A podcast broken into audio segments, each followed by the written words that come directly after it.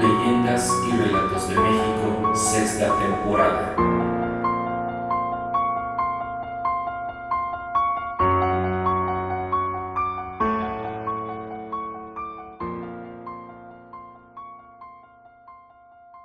Amigos, ¿qué tal? Sean muy bienvenidos a un episodio nuevo de Leyendas y Relatos de México. En esta ocasión les traigo algo de aquí, de la Ciudad de México, que espero les guste.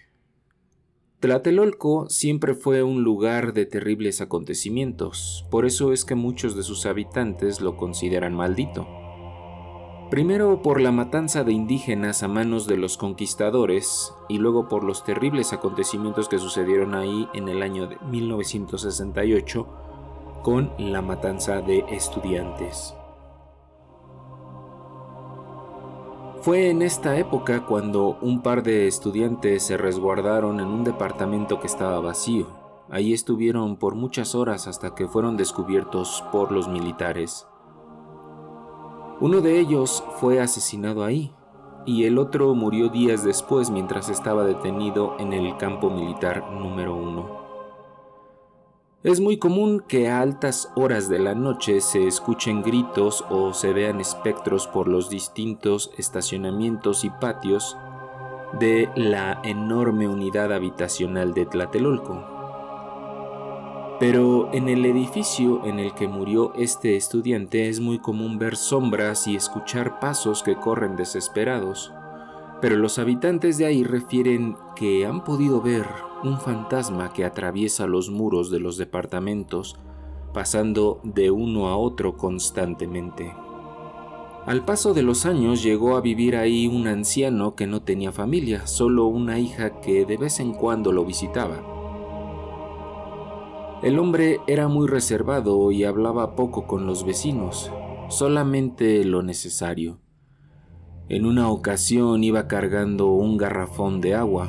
Debido a su avanzada edad, se le dificultaba, por lo que su vecino del departamento de enfrente le ayudó a subirlo.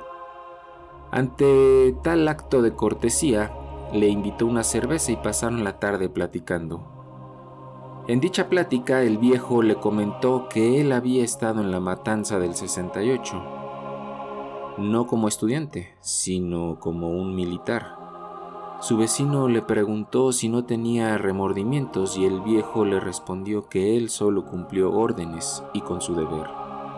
Pasaron unos meses en los cuales el vecino notaba al viejo mucho más demacrado él pensó que tal vez se debía a que su hija ya no lo visitaba y quizás tenía tristeza. Con frecuencia lo invitaba a comer a su casa, pero el anciano siempre rechazaba amablemente las invitaciones. En una ocasión que lo iba a invitar a cenar con su familia y al estar tocando a la puerta, escuchó al interior unos gritos espeluznantes.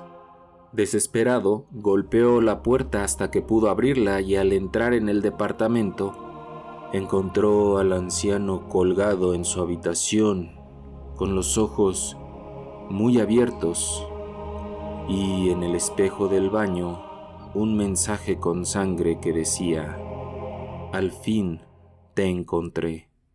Amigos, espero les haya gustado este relato yo me despido de ustedes en esta ocasión, pero ya saben que por aquí nos seguimos escuchando y encontrando. Así que hasta la próxima amigos.